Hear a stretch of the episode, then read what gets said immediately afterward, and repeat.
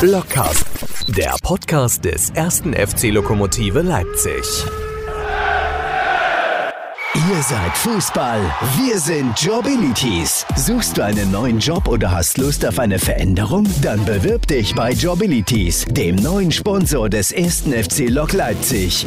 Mehr Infos unter jobilities.com/jobs in Leipzig. Und wieder ist eine Woche vorbei und wieder heißt es Podcast das wäre heute eigentlich so ein Podcast, wo man sagen könnte, ja, wir lehnen uns zurück und freuen uns über die Dinge. Pokal weitergekommen, 3-1 gewonnen. Aber das ist nicht so. Diese Woche war viel, viel passiert und vor allen Dingen auch viel Schlimmes. Und deswegen ist der Podcast heute nicht nur freudig und lustig. Viele Grüße nach Leipzig, trotz alledem. Wie geht's dir? Ja, viele Grüße äh, in den Harz, in den Vorharz. Hast du schon Vorharz flimmern? Ich habe Vorharz flimmern und es ist Winter in Harz so ein bisschen und die Stimmung draußen passt zur Stimmung drin. Ja, so, so ist äh, hier in Leipzig auch. Äh, Sonne, Wolken wechseln sich ab. Es hat äh, geregnet, hagelt. Am Wochenende war Spielunterbrechung in Eilenburg wegen, wegen Unwetters. Also das ganze Wochenende und auch die letzten zwei Tage waren im Prinzip April im März. Und dazu passt die, die Lage rund um den ersten FC Lok. Wie du schon gesagt hast, sehr viel passiert. Wir, darüber werden wir reden. Wir werden natürlich äh, Hans Richters Tod thematisieren müssen heute. Und wir werden auch äh, über die Ereignisse in Grimma auf und neben dem Platz sprechen. Und dann werden wir hoffen, dass wir spätestens am Ende des Podcasts die Kurve zur guten Laune irgendwie bekommen werden. Auch gleich mir jetzt nicht so richtig nach guter Laune ist, muss ich sagen. Nee, kann ja nicht sein, wenn äh, so eine Nachricht dann reinflattert. Ich meine, 63 Jahre ist ja nun äh, wirklich kein Alter. Und er war fünf Jahre jünger als du. Ja, und es erwischt, erwischt, jeden Tag irgendwo auf der Welt jemanden. Aber wenn man dann da noch einen Bezug zu hat, äh, dann ist das schon, ja. Beim letzten Mal war er noch da beim Treffen. Er war überhaupt derjenige, der das Treffen vollständig gemacht hat. Das hat er gewackelt gehabt und dadurch, dass er dann kam, war wirklich die ganze Mannschaft dann äh, nochmal da gewesen. Und auch dazu können wir nochmal unseren Kult, dein Kulttrainer. Nee, dein Kulttrainer ist es ja gar nicht. Unser aller Kulttrainer. Äh, Uli Tomate, den werden wir jetzt äh, am Anfang direkt gleich anrufen und befragen zu Hans Richter. Der ist nicht in Deutschland, Thomas. Also wenn du jetzt noch ein bisschen Geld hast für Ortsgespräche, nein, für Überlandgespräche mehr als 50 Kilometer entfernt, wenn wir mit der Telekom reden, ob du vielleicht eine Tarifvergünstigung kriegst, dann können wir das machen. Ja, Hans Richter, ich ärgere mich ein bisschen. Ich war jetzt bei dem letzten Treffen im Mai, war ich eingeladen, aber bin ich hingegangen und habe ihn nur einmal tatsächlich gesehen. Hans Richter einmal getroffen, aber das war wirklich ein, ein sensationelles Treffen, weil es einfach ein, ein lockerer, cooler Typ war. Ähm, in, in, Leverkusen sind Thomas Franke und ich extra bis nach Leverkusen gefahren, um im Doppelpark Heiko Scholz und Hans Richter zu treffen. Und weil wir einmal da beieinander saßen, kam auch noch Rudi Völler und Rainer Kallmund dazu. Und es war eine illustre Runde und da hat man schon so ein bisschen in den also drei, vier Stunden, die wir gesessen haben, vielleicht sogar fünf, gemerkt, warum der so beliebt war, der Hans Richter, in, in seiner Familie und natürlich auch in seiner Fußballmannschaft. Und vergessen sind so die Bilder, wenn man Hans Richter denkt, äh, dieses Schneespiel im Zentralstadion. Das sind so Bilder, die man immer wieder dann sofort mit dem, mit dem Bordeaux-Spiel hat man ihn gar nicht so in Verbindung. Also ich zumindest nicht. Nee, Aber dieses, dieses Spiel auch gegen Werder Bremen, glaube ich, war es, ja. äh, was man sofort im äh, Kopf hat. Wobei man sagen muss, äh, Bordeaux 87 nicht, aber Bordeaux 83, 84. Ja, da hat ja, er drei Tore gemacht. Ähm, ja. Da ist Hans Richter sozusagen der, der Bordeaux-Schreck gewesen. Aber ähm, genau, mit 87 haben wir nicht so Verbindung gebracht äh, mit dem Bordeaux-Spiel. Aber er war ein, ein wichtiger Faktor in der Saison. Gibt es ja auch in unserem Buch 1987 zahlreiche Fotos von ihm in Aktion. 37 Pflichtspiele für Lok, das ist jetzt nicht die Masse, also sind ungefähr 100 weniger als Jamal Ziani jetzt schon hat. Aber er hat 53 Tore gemacht, also im Prinzip jedes dritte Spiel oder in, sagen wir, jedes zweite, jedes dritte Spiel getroffen. Und äh, ich habe ihn selber nie live spielen sehen, ähm, aber jeder, der ihn live spielen sehen hat, war begeistert von seiner Schnelligkeit und Dribbelstärke, Schusskraft. Wie wollen wir das jetzt angehen? Wollen wir erst noch die anderen Sachen ansprechen oder wollen wir das Ich denke, wir rufen äh, Uli Tomale an, ähm, werden mit ihm drüber reden und dann versuchen wir irgendwie die Kurve zu kriegen Richtung hier und jetzt und was in Zukunft sein wird. Okay, dann rufen wir mal an.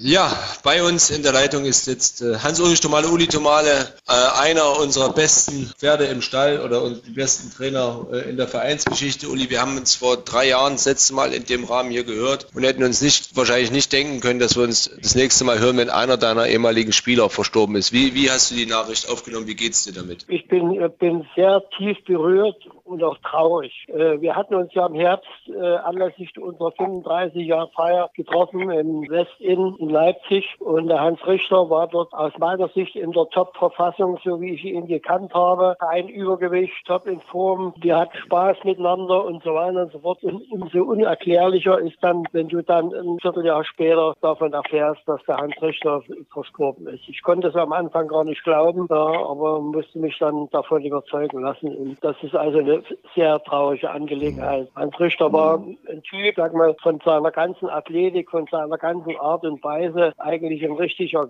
richtiger Kerl. Ja, und, und ja. erstaunlich ist, dass, so, dass selbst so ein, so ein athletischer Typ Krankheit, eine schlimme Krankheit vor ihm mhm. halt. Ja, er kam ja, ja aus Karl-Marx-Stadt zu uns, äh, wie er immer wieder behauptet hat, war das ja gar nicht seine Entscheidung allein gewesen. Er wurde, so wie es früher hieß, delegiert. Wie schnell hat er sich dann und wie gern hat er sich dann beim ersten FC Leipzig ins Gefüge äh, eingebracht? Ja gut, äh, das war, er ist also nicht zu meiner Zeit gekommen, sondern da war der Haro Müller noch Trainer. Ja. Der kann dazu sicher mehr sagen. Ich kann nur sagen, für die Zeit, wo ich mit ihm zusammengearbeitet habe, war er ein absoluter Aktivposten in unserer Mannschaft mit seiner Athletik, mit seiner Schnelligkeit, seinem Drang, mit seiner Torgefährlichkeit. Das hat mir bei ihm imponiert und er hat bei mir, ich glaube, fast jedes Spiel mhm. bestritten. Uli, du hattest in, in deiner Mannschaft äh, in der Zeit, in der du da warst, mit, mit René Müller und äh, Frank Baum zwei, die absolut vorangingen, die dort die Mannschaft geführt haben. Wie würdest du denn Hans Richter einordnen in diesem Mannschaftsgefüge? Ja, der Hans Richter, der hat, wenn wir unterwegs waren, haben wir immer zwei Mann zusammen ein Zimmer belegt. Der Hans Richter war mit dem René Müller in einem Zimmer. Daraus ergibt sich ja schon die Konstellation. Hans Richter war ein absolut positiver Typ, der also immer alles gebracht hat, was er drin hatte. Er war sicher nicht der, der große Techniker, aber mit seiner Schnelligkeit, mit seinem Drang zum Tor und mit seiner Torgefährlichkeit war er schon ein, ein, ein ganz wertvoller Spieler im Rahmen unserer Mannschaft. Hm. Wie würdest du ihn menschlich beschreiben? Menschlich ein Top-Kerl, war immer so für, für einen Spaß aufgelegt. Ich habe ihn nie mhm. in, in, in, in, der schlechten Laune gesehen, ja, oder schimpfend oder was. Ja, sicher, wenn man vielleicht mal hart trainiert hat, da, da ging es den Spielern ja nicht ganz ja. so gut. Aber ansonsten, das war ja immer für eine gute Sache und er hat das also auch ordentlich durchgezogen und er war, wie gesagt, auch von, von seiner körperlichen Fitness einer, einer der, der vorangegangen ist, der gekämpft hat, der sich reingekniet hat ja, und hat auch sehr viele wichtige Tore. Uli, in, in deiner Zeit äh, fiel aber dann sein Abschied. Äh, ich glaube, es war 87, dass äh, Hans Richter sich verabschiedet hatte. Musste er sich verabschieden oder äh, hat er sich freiwillig äh, verabschiedet? Ja gut, Hans Richter wollte zurück nach Chemnitz.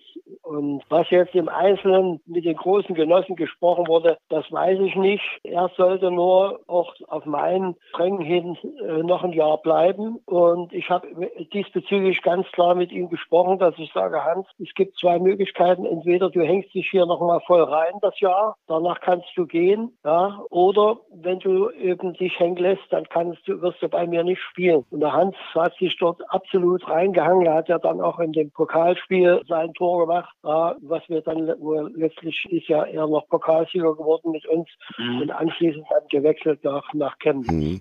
Ich hatte es vorhin schon angesprochen, Uli, dass er, dass er ja gesagt hat mal, ja, ich bin ja delegiert worden, wie das hieß. Kannst du den jüngeren Zuhörern vielleicht mal erklären, wie das in der DDR damals abgegangen ist, wie das fun funktioniert hat? Wurde dir als Trainer befragt, wen hättest du denn gern und dann kriegst du den oder wie hat das funktioniert? Wie muss man sich das vorstellen? Ja gut, das, äh, das waren ja im Grunde nur Einzelfälle. Das war ja eins der Krebsschäden in der DDR oder im DDR-Fußball, dass äh, keine Wechsel vorgenommen werden konnten, sondern dass nur bestimmte Schwerpunktclubs Schwerpunkt eine Chance hatten, den einen oder anderen Spieler mal zu erhaschen. Ein Fall war das auch mit dem Hans Richter. Wer da dahinter gestanden hat, ob das jetzt von Peter Giesner ausging oder von wem auch immer, er hat also auch gut in die Leipziger Mannschaft reingepasst. Aber es ist natürlich nicht immer, äh, ich sag's mal so, die Sympathie desjenigen Spielers, obwohl der Hans sich hier immer hervorragend eingefügt und eingeführt hat. Aber es, es waren im Grunde nur Ausnahmen. Es waren nur Ausnahmen. Der mhm. BFC im Gegensatz zu uns, die konnten ja über die Strecke hier, sagen wir, der Polizei, der Einziehung, weil ja im Grunde musste ja fast jeder irgendwo zur Armee und die hatten eben das Glück, dass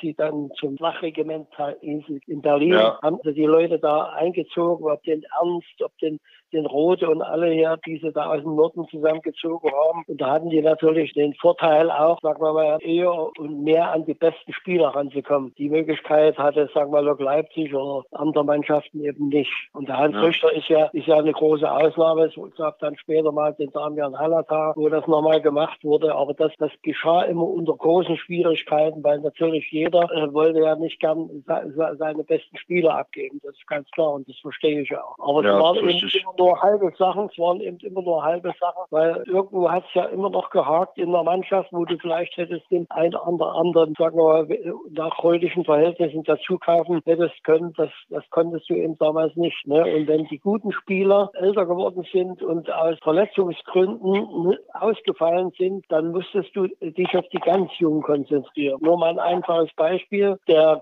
Thorsten Kracht hat also mit 18 Jahren sein erstes Europacup-Spiel gemacht äh, gegen Olympique Marseille. Hat das auch einigermaßen gemacht, aber ein 18-Jähriger kann natürlich nicht, noch nicht die Leistung bringen, wie eben jetzt, ich sage mal, in Frank Baum, gestandener Spieler. Ja, ja und, und deshalb musstest du immer wieder erneuern und diese jungen Spieler dann jetzt das entsprechende Alter hatten, dann äh, war, ich sag mal, eine, eine Meisterschaft schon wieder gelaufen. Ja. Du sagst gerade Thorsten Kracht, der ja bei uns jetzt wieder eine große Rolle spielt. Wie würdest du ihn als jungen Spieler beschreiben? Ja, der Thorsten war war für seine, für, für sein Alter äh, vor allen Dingen körperlich schon sehr weit in, oder auch im Kopf. Also im Kopf, er war nicht kein verspielter Typ, sondern er wusste genau, was er wollte und hatte eine enorme Athletik. Aber äh, man hat in der DDR damals auch den Fehler gemacht, den hat man dann in jeder Auswahlmannschaft eingesetzt. Der hat bei uns Spiele gemacht, der hat dann in der U21, weil er da noch spielen konnte, und in der Nationalmannschaft und dann kam es eben zu einer größeren Verletzung. Ja, und das hätte nicht sein müssen, wenn man das hätte also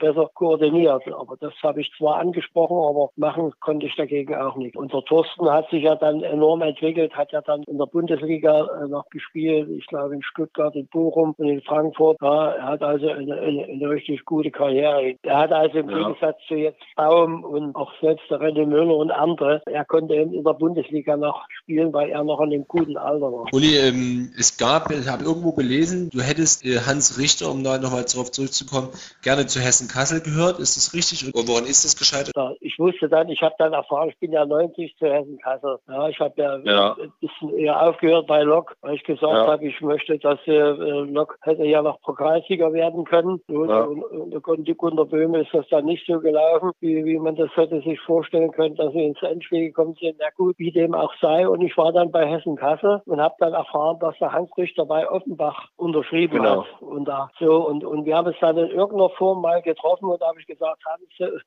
du, du, hättest ja auch zu mir kommen können nach, nach Kassel. So, und da hat der Hans gesagt, das, was ihr in, in Kassel äh, bezahlt netto, beziehungsweise brutto, das, das habe ich in, in, in Offenbach netto. Also das waren jetzt keine übernatürlich ja. gemessen an, an heutigen Verdiensten war das nur nicht die Welt, aber so, so war das. Also es war natürlich auch äh, der materielle Anreiz, der war bei uns bei weitem nicht so hoch wie in Offenbach. Ja. Hast du eine Lieblingsgeschichte oder eine Erinnerung, die an Hans Richter, die dir dann sofort äh, immer wieder einfällt, wenn du an ihn denkst? Also nichts, nichts jetzt direkt ist, sondern, sondern der Hans war immer irgendwo auch auf so eine Art Spaßvogel. Ja, da hatte also auch so einen trockenen Humor. Das hat, das hat mir gefallen und ja, da, da gab es mal eine Situation, da hat hier das war, glaube ich, zum Endspiel in, in, in, in Athen. Da kam, glaube ich, hinterher der Hermann Axen zu uns in die Kabine und da hat der Hans irgendwie was so ein Witz erzählt von irgendeinem, von irgendeinem, äh, ich sag's mal so, Kriechtier, wo, wo der Kopf so nach innen geht. Der, der Hermann Axen, der, der hatte ja so ein bisschen eigenartiges Aussehen. Ja, da habe ich gesagt, Hans, um Gottes Willen, hier tu das nicht so laut, laut kund, ja, und, und, und damit dann andere darüber lachen.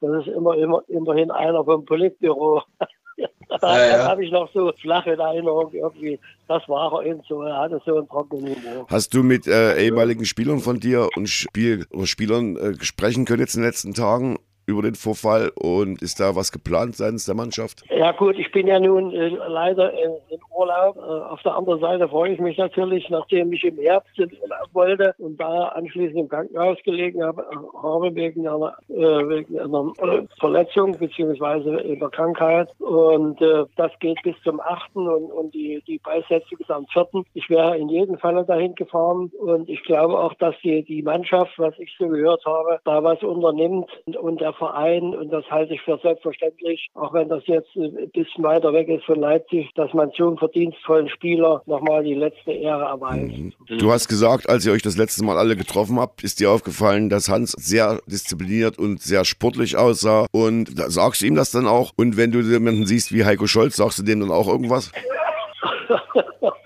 Ja, ja gut, der Heiko, da, da, da weiß selber, dass er, dass er, sagen wir mal, gemessen an seiner Körpergröße etwas zu viel drauf hat, aber das, das, das, das gehört eben zu seinem Typus und, und, und er versucht das mal wieder anzugehen und dann, dann geht das und dann ist es mal wieder mehr und der Heiko kommt schon klar. Er soll so bleiben, wie er ist. Ja, wichtig ist, wie er als Mensch so durchs Leben geht und, und ich, ich mag ihn als, als, als Typen, ja, und als Fußballer sowieso, egal ob er nur ein bisschen mehr Bauch hat oder nicht.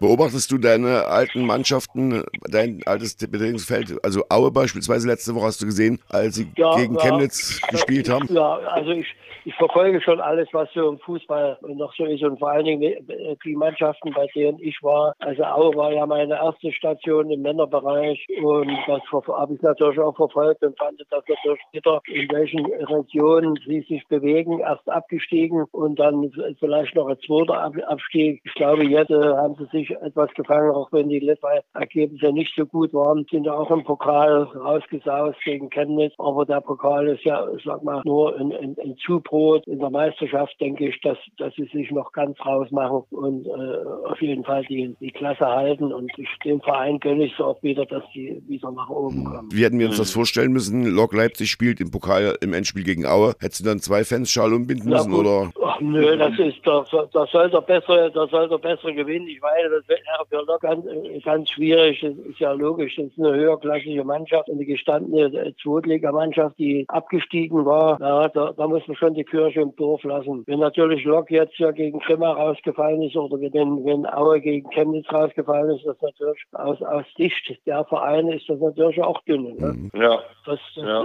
Egal wie, wie, wie so ein Spiel aussieht, äh, ob man da hervorragend Fußball spielt oder nicht, aber, aber, aber da darf man ganz einfach nicht ausscheiden gegen eine unterklassische Mannschaft. Ne? Niklas Müller hat ja jetzt am, am Wochenende noch ausgeglichen vor Lok in der, in der regulären Spielzeit und den äh, René Müller, den hast du ja sogar auch mal ins, in, in Sturm gestellt, aber ein Tor hat er, glaube ich, nicht gemacht, ne? nee, nee, ein Tor hat er nicht gemacht. Gut, das, das war mal ein Versuch. Der, der René Müller war ja auch ein hervorragender Feldspieler. Das war, war mal, mal so ein Versuch, irgendwas zu machen und vielleicht doch noch, sag mal, das, das Tor zu machen, aber es ist eben nicht gelungen. Und es war ein Fehlversuch, aber es war ein Versuch. Hm, also mit meiner Bescheidenheit möchte ich hier mal festhalten, René Müller hat ja wohl das vielleicht wichtigste Tor in der Geschichte des ersten FC Lok Leipzig gemacht, dass wir das jetzt hier nicht vergessen. Das stimmt natürlich. Genau, wenn man das, wenn man wenn den Elfmeter sieht und welche Art und Weise er das gemacht hat, das war natürlich Weltspitze. Ne? Uli, noch, noch kurz zu dir. Wie, meine, du bist jetzt, äh, machst offensichtlich Urlaub vom, vom Rentner-Dasein. Wie geht's dir sonst? Ja, schon. Ich meine, man hat das eine oder andere. Guck mal, ich bin jetzt 78 geworden. Ja, das ja. ist schon ein ordentliches Alter. Und das eine oder andere Pläsierchen, das, das hat man schon. Und, aber ich hoffe, dass ich mit meiner Frau noch ein paar Jahre zusammen erleben darf man sieht ja, wie gesagt, wenn der Hans Richter mit 62 oder 63, das ist natürlich weit, weit, weit aus schlimmer, als wenn man vielleicht mit 78 oder mit 80 aus dieser Welt geht. Ja. Aber ja. Äh, ich hoffe, dass meine Gesundheit und ich tue auch, also auch vieles, trainiere ein bisschen, ich, wir ernähren uns gesund und viel mehr kann man ja nicht machen. Ne? Man muss das Leben schon noch ein bisschen so genießen. Wie, wie genau trainierst du jetzt? Was, was machst du da im Genauen? Ja gut, wir, ich, wir, wir gehen in der Woche zweimal zur Fitness. Ja, das sieht natürlich nicht mehr so aus wie vor zehn Jahren, dass man jetzt hier die Gewichte hoch, hochstemmt und aber, aber es sind schon Sachen mit, mit, mit Radfahren und altersadäquates Krafttraining. Also ich denke schon, dass ich noch ganz gut im Futter stehe. Gut, der Bauch ist ein bisschen gewachsen, aber, aber ansonsten geht's. und deiner Frau geht's auch gut und deine, deiner Frau und deinen, deinen Kindern geht's auch gut, deinen Söhnen? Ja, da ist soweit alles in Ordnung. Überall mal, mal Strecken, wo, wo es nicht so läuft und gerade in dieser Corona-Zeit war das natürlich alles nicht so einfach. Ja, aber im Moment sind wir gesamtfamiliär durchaus zufrieden. Meine letzte Frage, wie ist das Wetter jetzt bei euch? Lohnt sich jetzt um die Jahreszeit? Das Wetter ist, äh, also ihr habt ja Minusgrade oder und Schnee. Habt ihr ja Schnee. Ja. Bei uns sind 25 Grad, herrlichster Sonnenschein. Es sei dir und euch gegönnt. Aber du hast ja auch gut aufgegessen, hast ja heute gesagt. Am Anfang des Gesprächs, du hast aufgegessen, dann scheint natürlich auch die Sonne. Am Sonntag ist Derby, wirst du dir das anschauen? Ja, wenn ich da, wenn ich, ich kann, ich kriege ja keinen MDR. Na, aber du hast doch einen Internetanschluss, da kannst du es doch im Livestream sehen. MDR Sport im Osten oder. Aber ansonsten, also das interessiert mich auf jeden Fall. Ne? Und, und, ja. ich, und, ich, und, ich, erwarte, dass Lok das gewinnt. Äh, erwartet natürlich jeder. Ja. Kann also nicht sein, dass Chemie vor Lok steht. Hm. Bei allem Respekt vor Chemie. Sehr gut. Ja, sehr gut, Uli. Das ist doch ein gutes Schlusswort. Ja, Auftrag, den erteile ich. Sehr gut. Alles klar. Super. Danke, Uli. Dankeschön, Uli. Alles Gute, liebe Grüße. Ja, danke. Mach's gut. Tschüss. Tschüssi. Tschüss. Unser aller Kulttrainer treffe ich der mit dem Nagel auf den Kopf, wenn ich das so sage. Ja, absolut.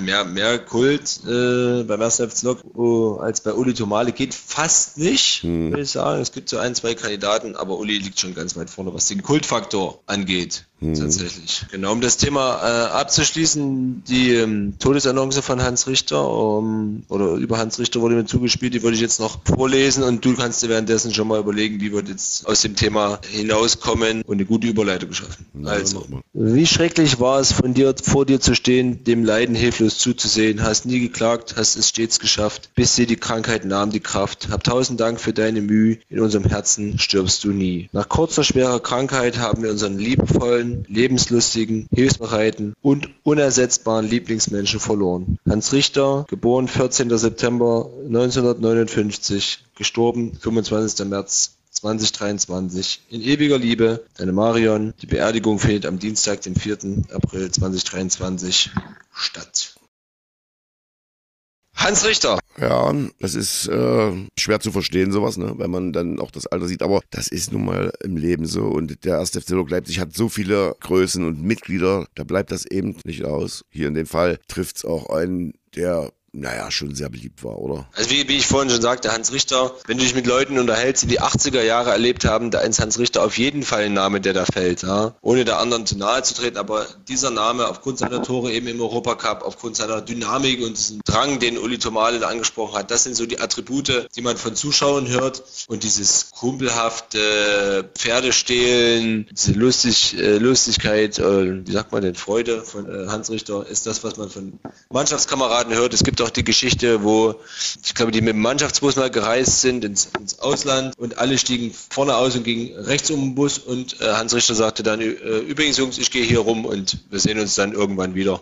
So nach dem Motto, ich gehe jetzt in den Westen. Ja, ja. das war also, in Prag war das ja. Na, er ist dann über Prag äh, geflohen, aber das hatte, glaube ich, mit dem Fußball direkt nichts zu tun, sondern er ist einfach ja, über die Botschaft 89 äh, ausgereist, wie so viele. Eine der größten Straßenschlachten DDR-Geschichte hatte das ja zur Folge. Ähm, weiß nicht, ob du das weißt. Dresden. Aber die DDR hatte sich ja als, als letzten Kniff ausgedacht, dass die, genau, Dresden, dass die Züge über Dresden fahren müssen. Und das, da mussten 800 DDR-Polizisten gegen 20.000 Demonstranten den Bahnhof verteidigen. Im September, beziehungsweise ja, Ende September 89. Ein dieser Züge wird wahrscheinlich dann Hans Richter gesessen haben. Wir grüßen an der Stelle, wir grüßen sonst am Schluss, wenn überhaupt, aber an der Stelle grüßen wir jetzt mal hier, weil sonst vergesse ich das nämlich. Und zwar Olaf, der hat uns geschrieben, äh, einen langen Brief, würde ich es fast nennen. Und, ja. ich glaube aus München. Vielen Dank dafür, ja, ich glaub, Olaf. Ja, und er erzählt uns oder lässt uns daran teilhaben, wie er den Podcast Woche für Woche genießt. Also vielen Dank, viele Grüße, bleibt dran und äh, hoffentlich gefällt dir diese Ausgabe. Das war äh, ganz toll, Olaf. Vielen Dank und dafür und wir sagen jetzt auch du. Du, genau, wir sagen jetzt du. Das haben wir jetzt festgelegt. Er hat uns gesiezt und hat gefragt höflich, ob das äh, okay ist, wenn man du sagen. Wir sagen du und ihr den Podcast hört und sagt, Junge, ist das gut. Dann äh, könnt ihr schreiben, wenn ich dann bitte an die Geschäftsstelle Stelle. Von Chemie. Von Chemie. oder von Grimma oder was weiß ich von wem. Grimma ist ein gutes Stichwort, ja. aber darüber ähm, reden wir erst zum Ende. Tradition und deswegen ähm, ja, hat es ja trotzdem irgendwie einen roten Faden heute. Tradition ist unser nächstes Thema vor dem Heimspiel gegen Cottbus. Thomas, wo du schon wieder in, weiß nicht, in Stalinstadt oder wo warst mhm. du da? Stalinstadt. Ja, äh, gewesen bist, äh, um ähm, spektakuläres Essen äh, anzupreisen. Ja. Ähm, vor dem Cottbus-Spiel wurden, äh, wurde eine Ansage oder Durchsage gemacht von Thomas Löwe unter anderem. Im äh, Schlepptau hatte er Ronald Kreher, René Schmidt und Markus Krug, die sich dem Projekt Traditionsmannschaft jetzt intensiver annehmen werden. Mhm. Ich habe gerade nochmal geschaut, auf der Homepage gibt es schon einen Artikel zum Thema Traditionsmannschaft.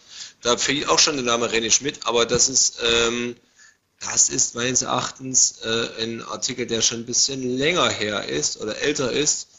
Das werden wir mal äh, René Schmidt fragen, wie es ihm so geht. Und ich weiß, er hat auch eine, eine interessante Anekdote aus seiner VfB-Zeit, mindestens eine Anekdote im Gepäck. Dann rufen wir einfach mal an. Also, wie versprochen bei uns heute René Schmidt. Herzlich willkommen, René. Und die erste Frage natürlich, wie geht's dir? Ja, hallo erstmal. Äh, äh, ja, liebe Grüße an alle Blau-Gelben, die zuhören. Ähm, ja, mir persönlich geht's gut. Äh, ja, wir sind gesund, das ist, glaube ich, die Hauptsache. Und ja, von daher kann ich überhaupt nicht klagen und freue mich da zu sein. Mhm. Ne? Jetzt heißt es ja, es geht, also bei uns im Ablauf steht Traditionsmannschaft und dann steht ein Name dazu. Was genau äh, befähigt dich jetzt, der Chef der Traditionsmannschaft zu sein? Oder der Bestimmer oder der Telefon- oder der Interviewpartner? äh, ja, bestimmen wir schon mal gar nicht. Also wir sind äh, ja ziemlich demokratisch geführt, aber äh, wie das äh, in jeder Gemeinschaft so ist, muss es jemanden geben, der, der sich um die Dinge kümmert. Und äh, so ist die ganze Sache letztendlich auch vor einiger Zeit schon entstanden. Und äh, dadurch, dass ich ja nach meiner aktiven Fußballkarriere ähm, mich ganz bewusst auch Fußballaktivitäten ferngehalten habe, ja, bestand das Zeitfenster und äh, ich habe mich da bereit erklärt, ein Stück weit voranzugehen und äh, ich sag mal primär die, die Organisation äh, zu übernehmen und bin nach wie vor begeistert dabei, weil es einfach eine, eine wunderbare. Warum hast du dich nach deiner aktiven Zeit dem Fußballgeschehen ferngehalten? Naja, meine, meine äh, aktive Karriere äh, hat ja jetzt leider nicht so lange gedauert. Also ich musste relativ früh äh, meine Karriere an, oder meine Schuhe an den Nagel hängen. Ähm, von daher musste ich mich relativ früh auch äh, umorientieren, was, was mir persönlich im Nachhinein wirklich gut getan hat. Es äh, gibt ja genügend Beispiele von Kollegen, wo das ja nicht so optimal funktioniert hat. Ähm, also ich habe mich relativ ja, in jungen Jahren äh, nochmal äh, komplett umorientieren müssen. Bei mir ist da im Prinzip der Fall eingetreten, was, was jeder eigentlich weiß, dass es passieren kann und leider auch bei vielen passiert. Und somit äh, ja, hat sich im Prinzip auch meine private äh, Planung, meine Familienplanung etwas nach vorne verschoben und ähm, ich habe dann relativ kurz nach meiner Karriere äh, eine Familie gegründet, bin zweimal Papa geworden.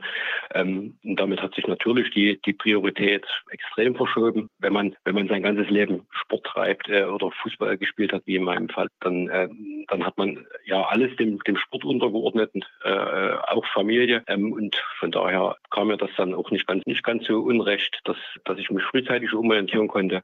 Ja, das Thema im Fußball arbeiten, das stand für mich eigentlich nie so wirklich zur Debatte. Ich habe das gerne als Spieler gemacht, aber die Prioritäten haben sich bei mir in, in andere Richtungen verschoben. Und, ähm, es, hat, es hat da mal die ein oder andere Hilfestellung gegeben, wo ich mal kurzzeitig in kleineren Vereinen mal eine, eine Vorbereitung mit, mit übernommen habe. Aber äh, hat mich letztendlich ja, nicht, da, nicht davon überzeugt, äh, ich sag mal, dort äh, in dem Bereich beruflich weiter zu, zu arbeiten. Und ich bin ganz glücklich damit und bin auch froh, dass es, dass es äh, so gelaufen ist und wird es heute auch immer wieder so machen. Ne? Du, hast, du hast recht, äh, beziehungsweise du hast recht, du hast schon angesprochen, äh, deine Karriere war relativ schnell zu Ende.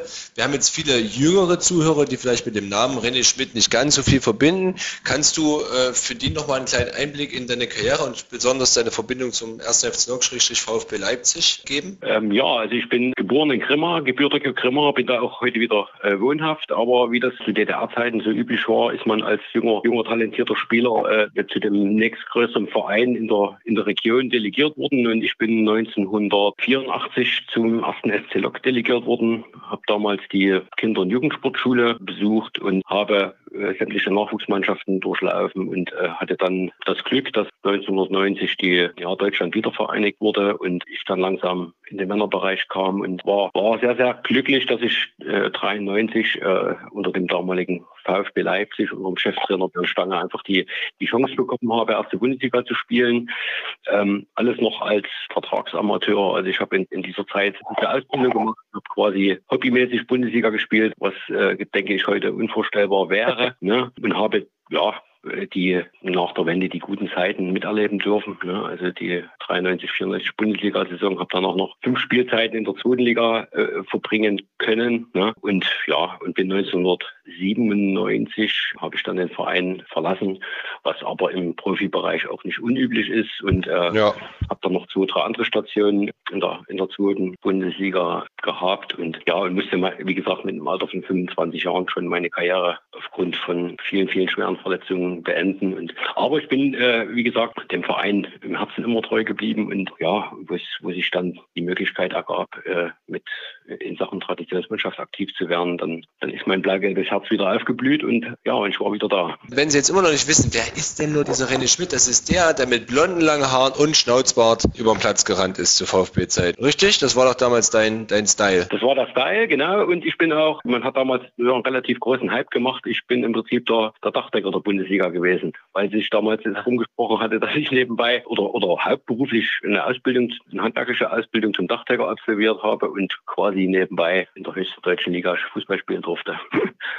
Aber machst du das noch, Dachdecker? Nein, auch das ist, äh, ich sag mal, als gesundheitlich gar nicht mehr möglich gewesen. Deswegen habe ich mich beruflich auch nach meiner Fußballkarriere komplett umorientiert, habe mich nochmal auf die Schulbank gesetzt und habe was völlig artfremdes nochmal gelernt, habe dann nochmal eine kaufmännische Ausbildung gemacht und bin Industriekaufmann. Traditionsmannschaft des 1. FC Leipzig, da denkt man ja sofort, na gut, da haben sie ja genug, die dafür zu begeistern wären. Wie einfach oder wie schwer war es denn, äh, das Vorhaben jetzt in die Tat umzusetzen? Ähm, also ich muss ehrlich sagen, äh, es war relativ einfach. Also ich entstanden ist die, die Idee eigentlich bei einem lockeren Kaffee trinken mit, mit Heiko Scholz, der damaliger Cheftrainer von Lok Leipzig war.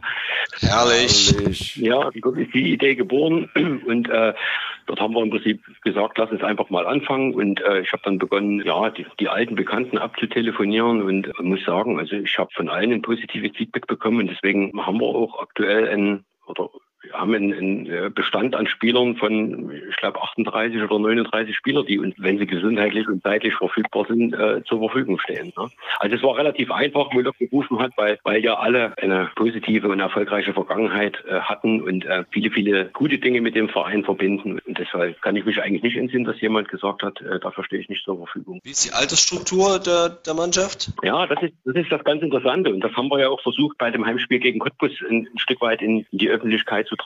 Also wir, wir repräsentieren praktisch, ich würde sagen, 40 Jahre, die letzten 40 Jahre Tradition des Vereins. Also die, die ältesten Spieler sind, äh, und da, da bin ich übrigens sehr, sehr, sehr glücklich, dass wir, äh, dass wir die haben, äh, dass die gesundheitlich noch zur Verfügung stehen, sind unsere Spieler die glorreiche Zeit, glor, glorreiche Oberliga-Zeit, die, die Europapokal-Fights, also die, die Europapokalfinalisten 87, da sind aktuell noch, noch vier Spieler mit dabei, die, die uns regelmäßig begleiten. Darüber hinaus haben wir viele dabei, die so wie ich so das mittel, mütterliche Alter äh, darstellen. Und, und nicht zuletzt sind wir froh, dass, dass auch die in, in Anführungszeichen jüngeren Spieler, wie der Markus Krug äh, oder auch der Nico Kanitz oder auch der René Häusel, der, die die jüngere Geschichte des Vereins wesentlich mitgestaltet haben, sich bereit erklärt haben, für die Traditionsmannschaft bereitzustellen. Und, und das sind so die, die, ich sag mal, die, der breite Querschnitt. Ja, und das, das macht die Sache, glaube ich, auch so, so besonders, dass wir, dass wir wirklich so, so viele Jahre erfolgreiche Tradition repräsentieren 38 Mann äh, in der Mannschaft, davon träumt Almedin Schiefer von so einem Kader. Wenn du jetzt deine Traum-Startelf zusammenstellen müsstest, wer wäre da drin?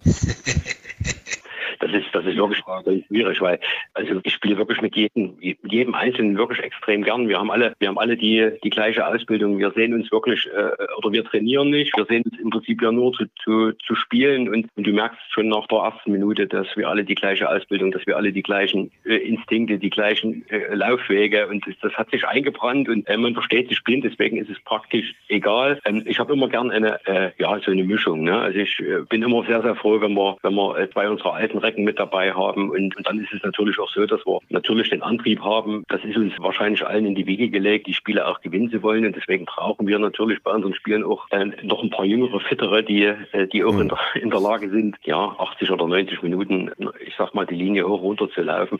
Also eine, eine gesunde Mischung ist, ist immer äh, ganz, ganz entscheidend. Ich würde da jetzt wirklich niemanden extrem äh, vorheben, aber mir persönlich immer eine besondere Ehre, wenn, wenn unsere alten Recken, wenn Frank Baum oder, oder Dieter Kühn oder Ronald Kräher, wenn die auf dem Platz laufen, das ist, das ist äh, ein sehr, sehr großartiges Gefühl und das, deswegen ist das mir persönlich sehr, sehr Gibt es einen Spieler, den du gerne hättest, der sich aber noch sperrt, den wir jetzt hier im Podcast prangern könnten und ihn quasi zwingen, zu euch zu kommen? Gibt es einen, wo du sagst, Mensch, der tut sich so schwer, den hätten wir gerne, aber noch ist es uns nicht gelungen? Ja, es gibt, es gibt schon ein paar Spieler, das liegt aber nicht daran, dass, dass die nicht wollen, sondern dass, ich sag mal, dass die, der, der Lebensmittelpunkt halt woanders ist und äh, ich sag mal, zum Beispiel in Jürgen Rische oder auch in Frank Edmund hätte ich sehr, sehr, sehr gerne dabei, aber sie sind beide in, äh, in Braunschweig hängen häng geblieben und Und da ist es ich sag mal, logistisch natürlich nicht immer ganz so einfach, zu den jeweiligen Spielen den, den weiten Weg auf sich zu nehmen. Und das, das sind Dinge, die ich sicherlich gerne machen würde. Aber ja, muss man sehen, was die Zeit bringt. Und es wird sich sicherlich die Möglichkeit ergeben, dass wir diese beiden Jungs mit Sicherheit auch im blau-gelben Dress wieder auf dem Platz mit uns äh, gemeinsam äh, spielen sehen. Ne? Wie läuft es äh, jetzt konkret ab mit der Traditionsmannschaft? Wo kann man euch wann, wann sehen? Und wenn ich jetzt Interesse habe, Mensch, die Traditionsmannschaft des ersten FC Lok möchte ich gerne mal bei mir auf Platz haben, was muss man dann dafür Grundsätzlich ist das relativ einfach. Also die, äh, unser Verein ist ja äh, gerade im Bereich Social Media sehr, äh, sehr, sehr, gut aufgestellt. Also im Kern ist es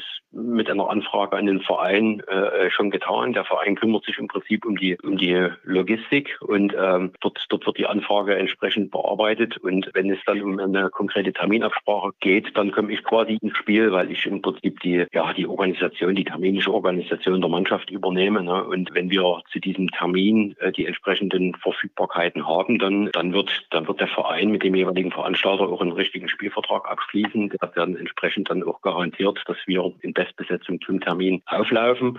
Primär ist es natürlich so, dass wir, wir sind alles keine Vollprofis mehr und äh, wir, wir müssen das natürlich begrenzen. Also wir können nicht zehn oder zwölf Spiele in, in, äh, in der Sommersaison äh, äh, abwickeln. Deswegen äh, haben wir so uns so eine interne Struktur festgelegt, dass wir gesagt haben, dass wir fünf, sechs Spiele maximal pro Jahr und vielleicht ein, zwei Hallenturniere äh, äh, umsetzen können. Das ist auch realistisch. Und das ist halt immer das Thema, wie man das äh, terminisch hinbekommt. Sehr oft sind, sind wir halt zu, zu Vereinsfesten geladen und die finden halt in der Regel irgendwo immer in so in den vier, fünf wichtigen Sommermonaten, äh, äh, Sommerwochen statt. Von daher äh, kompensiert sich oder, oder äh, akkumuliert sich das dann eben auf, auf, vier, fünf verschiedene Wochen. Und da ist es natürlich schwierig, wenn man jede Woche versucht, ein Spiel zu organisieren. Ne? Dieses Jahr ist es, ist es so, dass wir ausnahmsweise sogar mal eine Doppelveranstaltung haben. Also wir haben auch ein Wochenende dabei, wo wir jetzt Freitag und Samstag spielen, wo wir im Prinzip auch eine Hotelübernachtung mit, mit dabei haben, was natürlich den sehr, sehr positiven Effekt hat, dass wir auch als, äh, als Spieler untereinander eine etwas längere Zeit miteinander verbringen und, und viel mehr so die alten Geschichten wieder, wieder rausholen können. Und da freue ich mich mich schon riesig drauf, ähm, weil das gelingt uns mhm. nicht oft. Welche Traditionsmannschaft in Deutschland ist die äh, stärkste, wo ihr sagt, oh, wenn wir mal gegen die antreten, dann müssen wir aber wirklich mal Freitag üben, bevor wir Samstag spielen? ähm, ja, das ist, also grundsätzlich kann, kann man das, glaube ich, nicht so hundertprozentig festlegen, weil auch bei, bei allen anderen Traditionsmannschaften ist natürlich immer eine Frage der terminischen Verfügbarkeit. Und, ähm, und wenn man dann vielleicht mit einer etwas jüngeren Mannschaft antritt, dann, dann ist es schon, dann ist es schon schwierig. Also es gibt, es gibt natürlich in den alten Bundesländern gibt es teilweise noch Vereine, die sich eine Profi-Alternmannschaft leisten. Das heißt, dass, dass die regelmäßig äh, miteinander trainieren und äh, sich dann auch verpflichten, zu so und so vielen Spielen gemeinsam zu fahren. Das, davon sind wir weit entfernt und das ist auch gar nicht, gar nicht unser Anspruch. Wir sehen das unter dem Gesichtspunkt, dass wir, dass wir dort primär versuchen, eine, eine, auch eine Imagepflege für unseren Verein zu, zu tun und das gar nicht so in dieses extrem sportliche äh, ausufern lassen wollen. Ähm, was wir hier regional so mitbekommen haben, glaube ich schon, dass der erste FC Magdeburg aktuell sehr, sehr sehr, sehr, stark aufgestellt ist. Die, die Unioner nach wie vor, ne, äh, die ja auch über einen sehr breiten äh, Stamm verfügen. Und in, und in alten, alten Ländern haben wir ja, Bayer Leverkusen nach wie vor, äh, spielen auch viele Freunde von uns dort.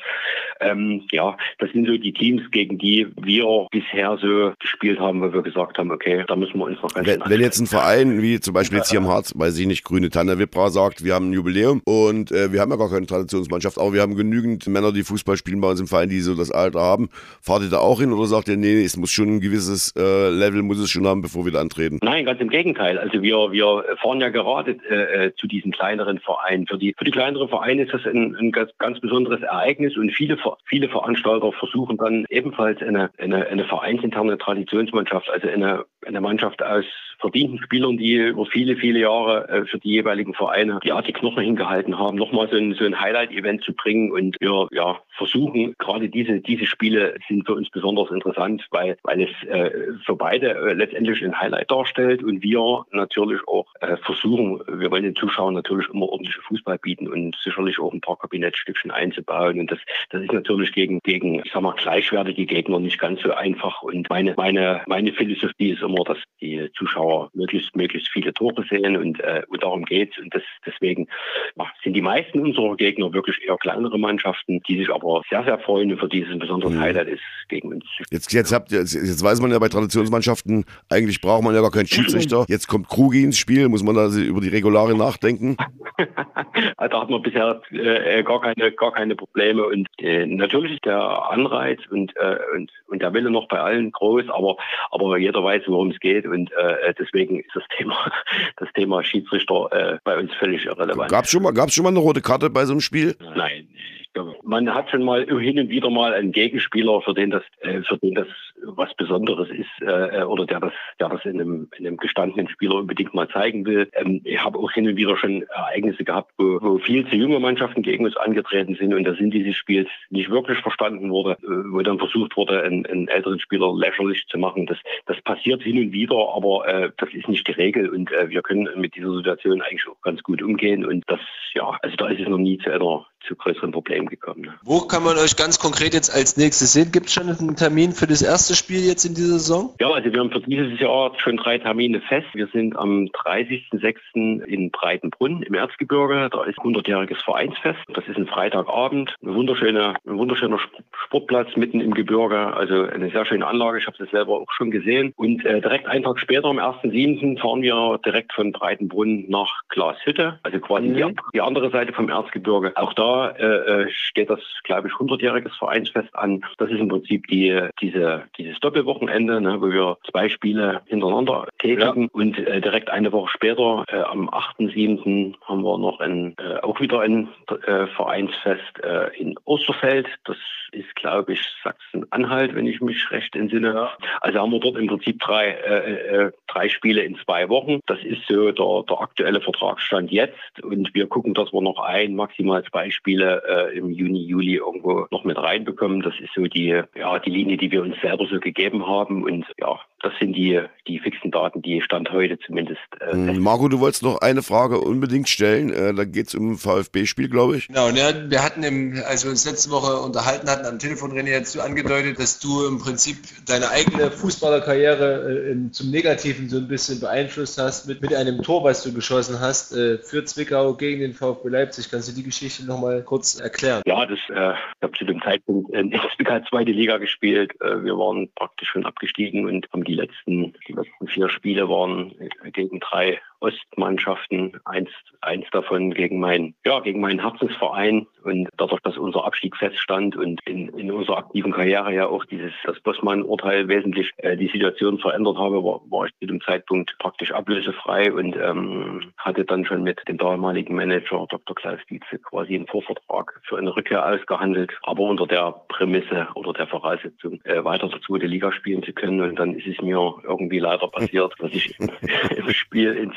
eigentlich ein völlig unmögliches Tor äh, äh, habe, wo ich sagen muss, das ist mir eigentlich noch nie passiert, dass ich nach einem Tor praktisch so einen Schreck bekommen habe. Ja, und dort leider Gottes im Nachhinein vielleicht einen kleinen Teil dazu beigetragen habe, dass der VfB Leipzig damals die Klasse äh, nicht gehalten hat das hat, äh, ich sag mal, meine, meine Karriere schon etwas, etwas beeinflusst. Also ich wäre unheimlich gern äh, wieder zurückgekommen, zumal auch mein äh, damals der, der Trainer Hans-Ulrich Stemale die Mannschaft damals übernommen hatte. Mit ihm habe ich äh, in Krefeld schon eine Zeit lang zusammengearbeitet, wir uns mhm. super gut verstanden haben. Aber aufgrund dieser, dieses Abstieges ist es leider nicht dazu gekommen, zu einer Rückkehr. Und das äh, hat mich dann im Nachhinein wirklich sehr, sehr traurig gemacht. Und, aber so ist der Fußball. Ne? Also das sind völlig verrückte Sachen, die im Fußball passieren. Und das zeichnet ja letztendlich auch einen, einen, einen, Profi, einen Profisportler aus, dass er, dass er für den Verein, für den er äh, äh unter Vertrag steht, auch immer das Maximum rausholt. Und deswegen, äh, ja, ist es damals so gelaufen. Und ich muss ehrlich sagen, ich würde es aber auch, wenn ich es heute nochmal verändern könnte, ich würde Tor trotzdem nochmal schießen. Ja, es war auch ein schönes Tor, ich glaube, so ein Volley-Schuss, oder? Was Ja, das war von, von der Strafraum-Ecke ein, ein, ein Volley-Schuss mit meinem Halbschwachen. Wir Ostfußballer haben ja eigentlich gar keine schwachen Füße, aber mit ja. den er auch nicht, den er auch nicht halten kann. Ähm, wird mir, ist mir in meinem Leben auch nie wieder passiert und ich kann das, glaube ich, auch 5000 Mal probieren. Das wird, wird auch nie wieder klappen. Aber in dem Moment ist es, ist es eben passiert und ja, es hat leider zum, einen Teil dazu beigetragen, dass mein Herzverein dann absteigen muss. Die Erkenntnis aus der Geschichte ja, kann ja nur sein, äh, dass die Welt sich trotzdem weitergedreht hat und du ja, ja. dann jetzt wieder mit deinem Herzensverein unterwegs sein darfst und möchtest und dann ist eben alles gut jetzt. Genau so ist es und wie gesagt, ich kann immer nur an, an diese wahnsinnige, wahnsinnige Tradition dieses Vereins erinnern, ne, die ja, die ja bis in die 1890er Jahre zurückgeht. Wir sind, wir sind erster deutscher Fußballmeister, mehrfacher Fußballmeister. Wenn ich, wenn ich an die Schlachten, äh, die Oberligaspiele in Bruno mich erinnere, wo ich als junger Knopfballhörer machen durfte oder, oder an die 120.000 im Zentralstadion, das sind, das sind Dinge, die, die hat kein anderer Verein erlebt und, äh, und deswegen denke ich oder glaube ich, dass wir die traditionsstärkste Verein in, in zumindest in Ostdeutschland sind. Und, und dafür sehen wir uns jetzt berufen, auch die, die Fahne hochzuhalten. Und deswegen stehen wir alle dazu und, äh, und unterstützen unseren Verein in der Form jetzt. Herrlich. Vielen Dank, René, für das Gespräch. Und Sie haben es gehört, liebe Lok äh, Lokcast-Hörer, wann die Traditionsmannschaft aufläuft und wo. Also da wird sich sicherlich einer unserer Zuschauer jetzt mehr zu euren Spielen begeben. Viel Spaß, bleibt verletzungsfrei und vor allen Dingen gesund. Alles klar, recht vielen Dank. Äh, Danke. Ich würde gerne, würde gerne noch was jemanden grüßen. Ich Ja, habe jemanden versprochen und zwar gibt es noch einen weiteren großen, großen Fußballverein, einen Freizeitverein hier bei mir als Grimmer, nennt sich SV Spaß. Im Übrigen fast alles Fußballfachleute, sind fast alles Lokis, sind nur zwei oder drei, die äh, an den Kotterweg fahren.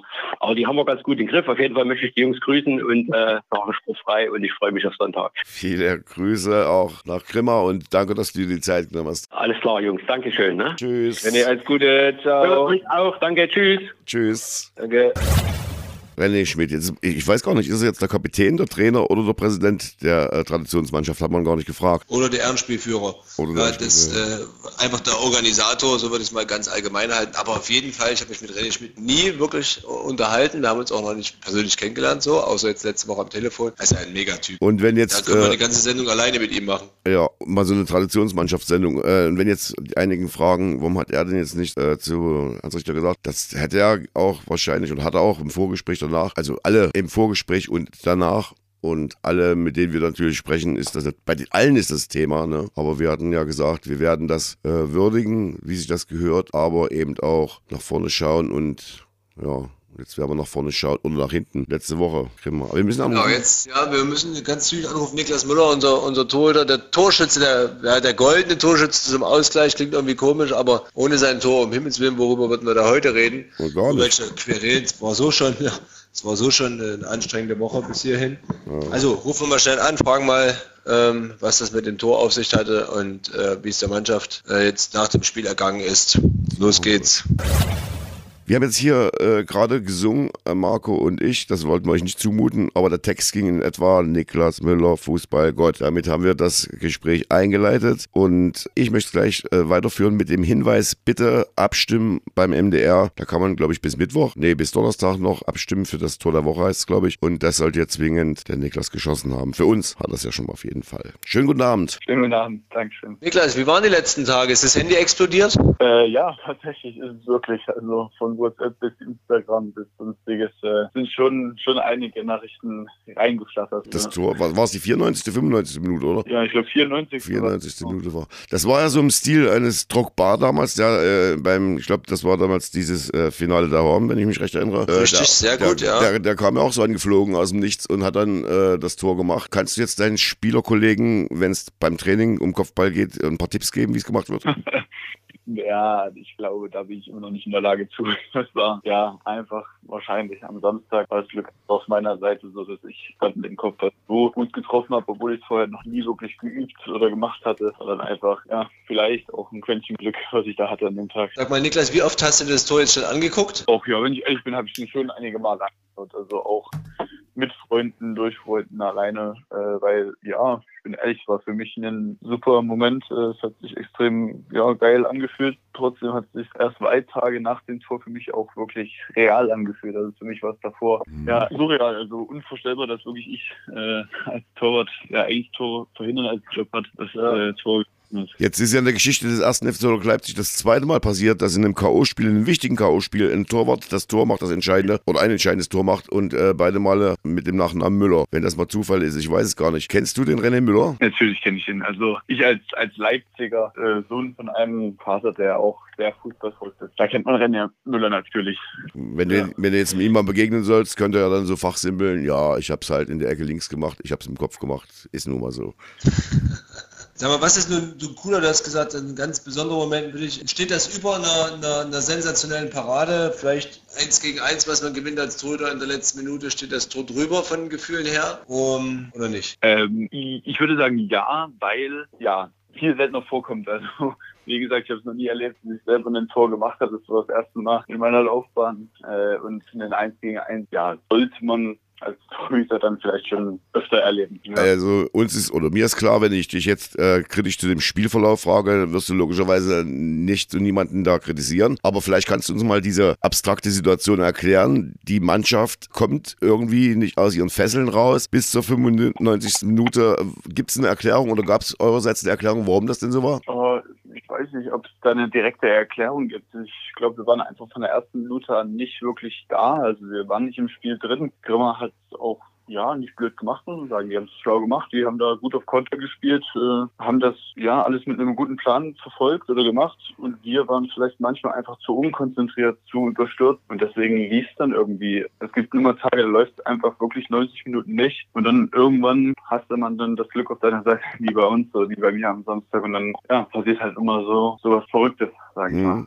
Man hört immer wieder jetzt bei Interviews, jetzt nicht bloß bei uns, auch bei anderen Mannschaften, wir waren nicht im Spiel richtig drin. Kannst du uns in zwei Sätzen erklären, was bedeutet, wir waren im Spiel nicht drin? Mm, naja, ich würde sagen, wir hatten einfach ja viel Pech. Also uns sind Aktionen nicht gelungen, die uns meist sonst gelingen. Wir haben manche Konter nicht gut ausgespielt. Wir hatten Probleme bei ja, Passspiel. Also es ging auch hinten bei mir los, wo einfach mal Bälle nicht ankamen oder schlecht gespielt wurden, wo du denkst, Mensch, eigentlich kannst du das und eigentlich haben wir das trainiert und das läuft uns immer so gut. Und an solchen Tagen wie eben am Samstag hat halt einiges nicht geklappt, so wie wir es uns vorgestellt haben, was wir eigentlich auch können. Haben wir einfach nicht auf den Platz gebracht. Und das, ja, das ist damit so gemeint. Es ist üblich in, äh, in Mannschaften, dass ein Torschütze bei seinem ersten Tor eine Runde schmeißt. Ist das schon passiert? Ich hoffe, das hört jetzt keiner aus meiner Mannschaft, dass du das gesagt hast. es ist noch nicht passiert, jetzt noch keiner so wirklich verlangt, aber wahrscheinlich, wenn sich das irgendwann äh, jemand mal anhören wird, dann kann es sein, dass es dann soweit ist.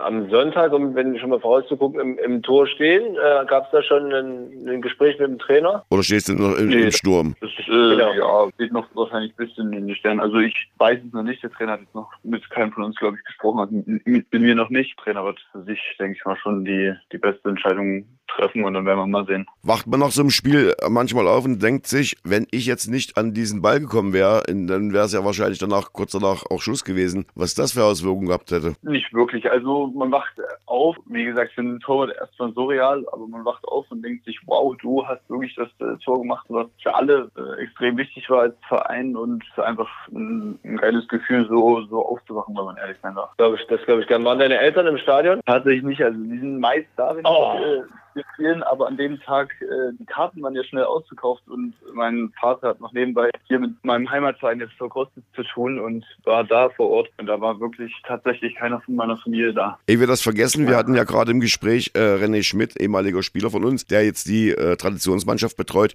Wir sollen dich recht nett grüßen. Übrigens sind die alle aus Grimma oder viel aus Grimma, da erzählt. Und sie warten auf dich in der Traditionsmannschaft. Das sollen wir dir ausrichten. Ja, das freut mich zu hören. Das ist ja, also das ist eine, eine kleine Ehre. Vielen Dank. Ich äh, aber ich würde noch ein paar Jahre warten. Also ich habe ja, denke ich mal, noch ein bisschen was vor mir. Das ist, äh, das ist richtig, würde ich auch sagen. Ein paar Jahre hast du ja noch. Ein kleiner Ausblick jetzt ähm, aufs, die, äh, auf das Wochenende, auf das Derby.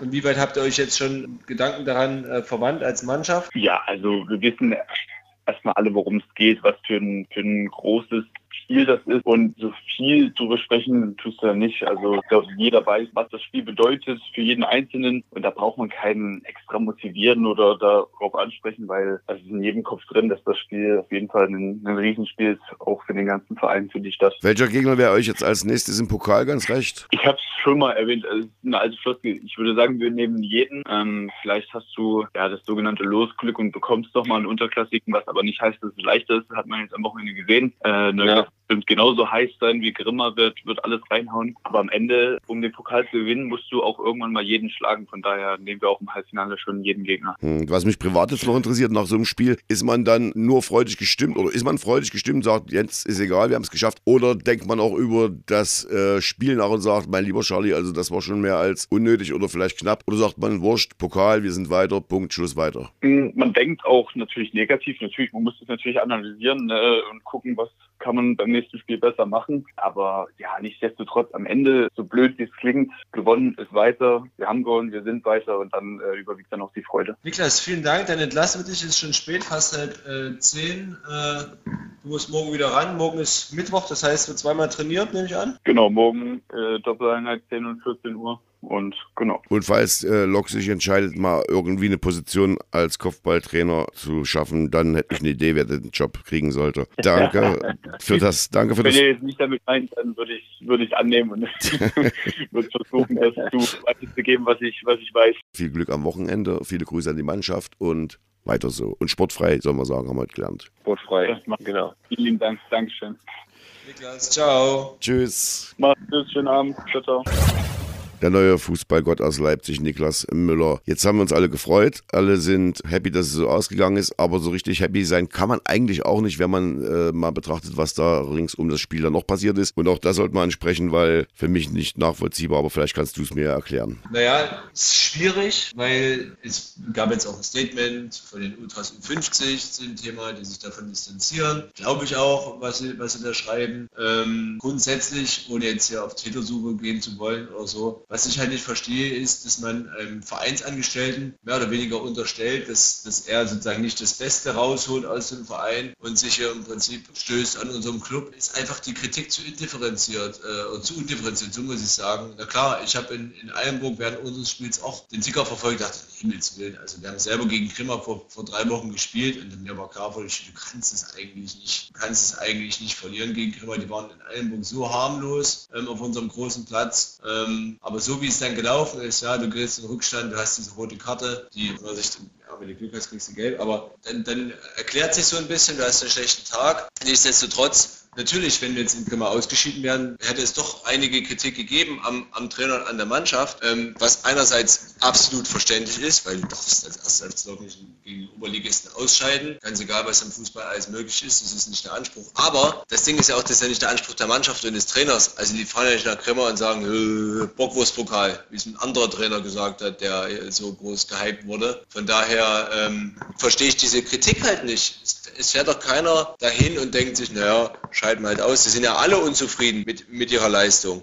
Ja, also klar, dann kannst du fordern, schieb mal raus, okay, aber es darf halt ähm, auch nicht zu persönlich werden, weil ich wiederhole mich, ist ja keiner jetzt, also bei unserem Verein gibt es jetzt auch nicht die goldene Wasserhähne zu verdienen. Weißt du? Aber wenn jetzt, wenn jetzt, also unser Anspruch war, unter, den, unter die ersten fünf zu kommen äh, in diesem Jahr und im Pokal so weit wie es geht. Jetzt haben wir das Spiel gewonnen, erstmal egal wie, vielleicht auch nicht egal wie, aber erstmal egal wie. Wenn ich jetzt nach Chemnitz schaue, da tritt Auer an und sind froh, dass sie damit 3-0 vom Platz geschickt werden. Da sage ich, na okay, das ist jetzt mal noch eine andere Hausnummer, was da passiert, aber da brüllt jetzt niemand äh, Trainer raus. Und es ist nicht das erste Mal und ich weiß jetzt nicht, an welchen, an welchen Ecken äh, und Kanten sich da die Leute so sehr aufregen. Ist es die Spielweise, ist es das Ergebnis oder ist es, ich weiß nicht was. Na, ich glaube, es geht also in dem, in dem Statement der Ultras U50, die in dem Zusammenhang sich eben distanziert haben, aber zugleich Kritik geübt haben, was jedermanns Recht ist. Ja, wird da gesagt, es gibt keine Weiterentwicklung des Teams in den letzten zwei Jahren. Und da muss ich sagen, das ist eben der Punkt, wo ich sage, es ist unsachlich. Also wir sind vor zwei Jahren, äh, 2020, 2021,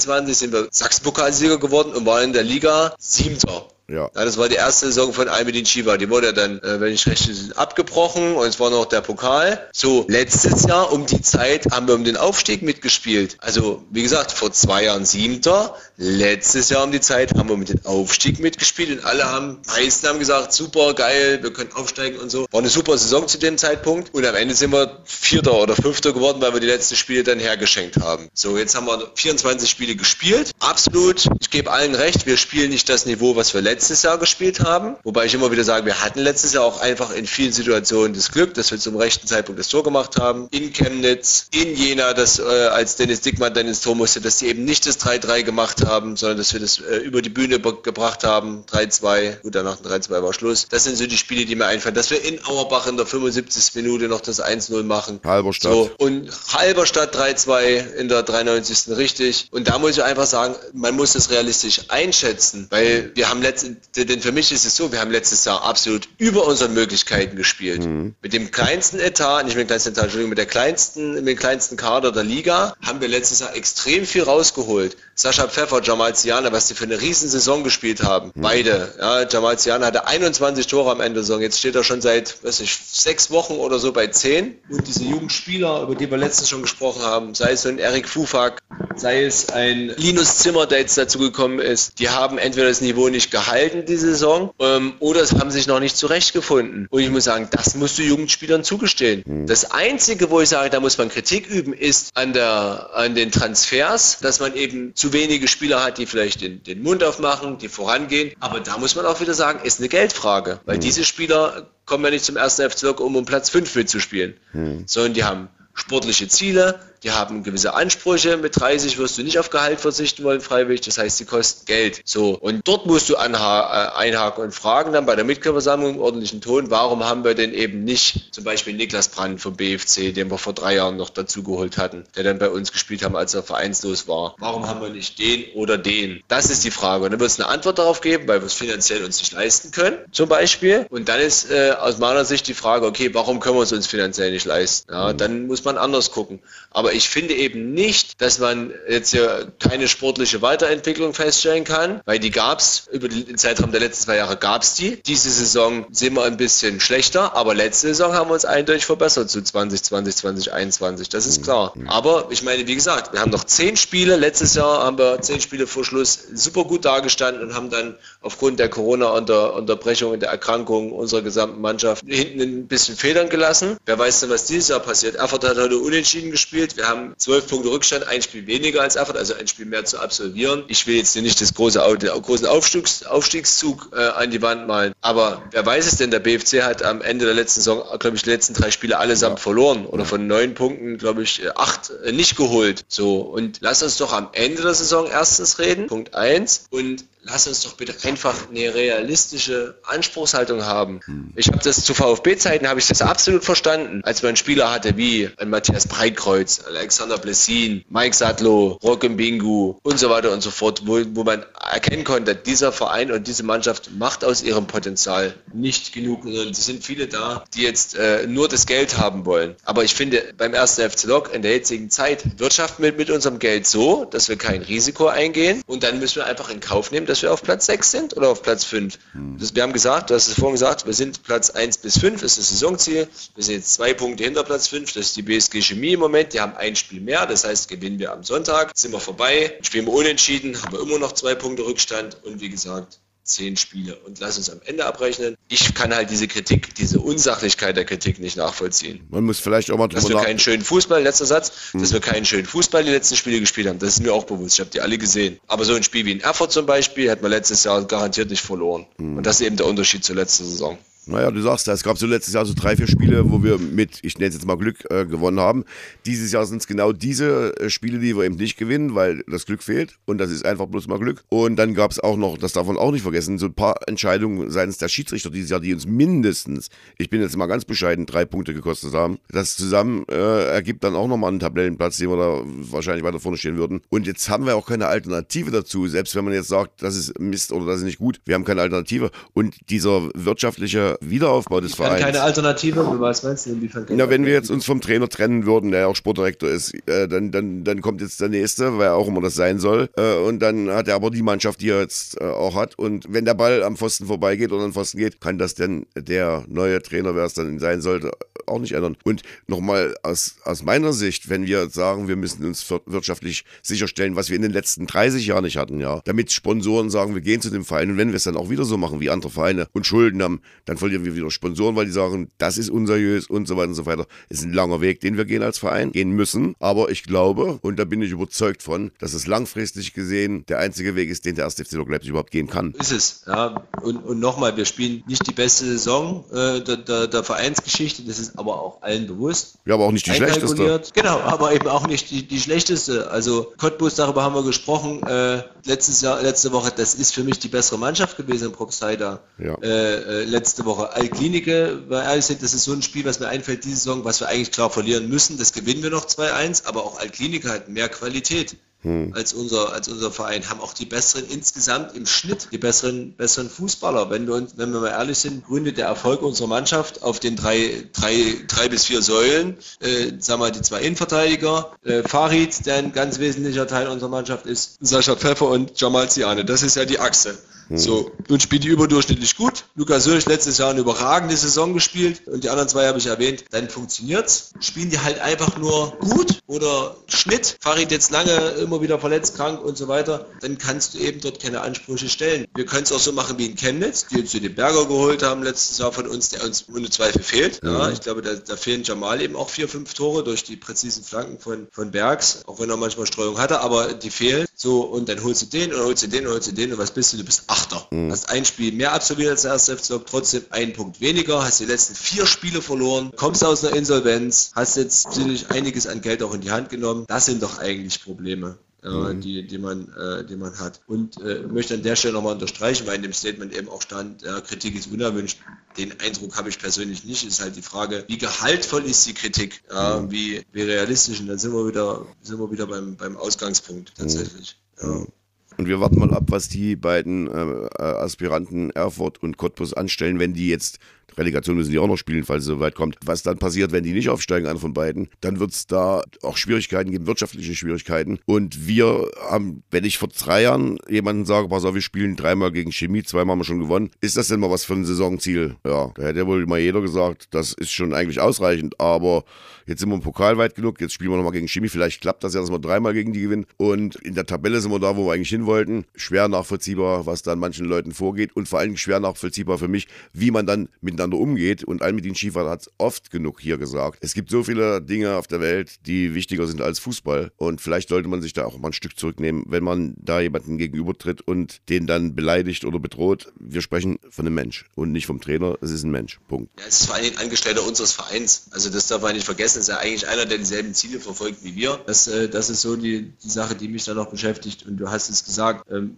wir stehen wir sind jetzt nicht abgeschlagen wie Zwölfter und haben die Saison komplett, komplett in Sand gesetzt. Wir sind im Pokal Halbfinale, das waren wir jetzt, also überlegen, unter Heiko Scholz einmal in, äh, in äh, vier Jahren. Dann waren wir es einmal jetzt unter Almedin Chiva, jetzt sind wir das zweite Mal. Wobei, klar, äh, Chiva, ja, Chiva müssen wir abrechnen, weil er hat ja damals, nee, siehst du, wir waren zweimal, wir waren ja in Eilenburg sind wir ausgeschieden, 2020, das war sozusagen quasi noch auf dem äh, Mist, in Anführungszeichen, von Joppe und, und Wolf ge gewachsen. Und dann unter Chiva, wo wir gewonnen haben äh, und jetzt wieder. Und dieser, das möchte ich natürlich auch nochmal betonen, also das ist fußballerisch die letzten fünf, sechs Wochen nicht so gut war. Ich glaube, ich hatte es schon gesagt, das sieht ja jeder. Das ist doch auch überhaupt keine Frage, aber ich bin mir auch ziemlich sicher, dass da keiner an der Mannschaft sagt, Mann, haben wir geilen Fußball gespielt. Wenn du mit Jamal am Zaun redest nach dem Spiel, der ist ja richtig, angefressen gewesen gegen Cottbus und auch gegen, äh, gegen Halberstadt mhm. nach dem Spiel. Und wer, und wer das Erfurt-Spiel gesehen hat, die Erfurter waren kein Deut besser als wir oder wir waren schlechter als die. Das war einfach, die hatten in dem Fall das Glück und haben das Tor gemacht. Aber da war eine Mannschaft äh, ein Stück weit besser. Da ist äh, jetzt nicht so, dass Lok da verloren hat, weil sie schlecht gespielt haben. Und das darf man eben nicht vergessen. Und äh,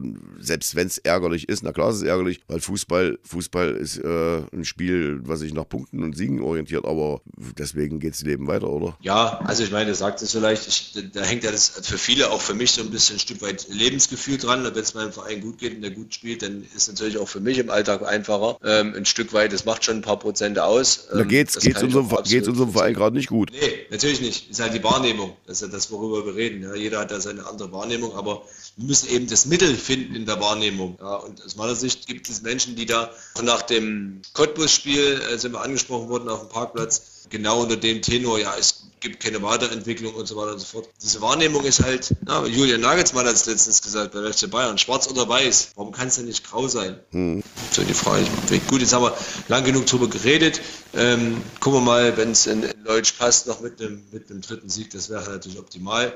Andererseits, Gesamtderby-Sieger sind wir in jedem Falle. Von daher, wenn wir dort, äh, wenn wir dort nicht gewinnen, unentschieden spielen oder was der Fuchs was, ja, dann, dann ist es so. Ähm, drei Siege wären natürlich überragend. Aber wir wissen jeder, also Fußball spielen kannst du in Leutsch nicht, sondern du musst dort, das sind andere Tugenden gefragt. Ich glaube, es hat auch jemand bei Martin Gittel im Interview gesagt, in Leutsch zählen andere Tugenden, da zählt nicht dass der Ball gut läuft. Crosslauf hieß das früher zu den Zeiten. Ich weiß gar nicht, ob es das noch gibt. Der Orientierungslauf ist es vielleicht. Genau, sowas ist so.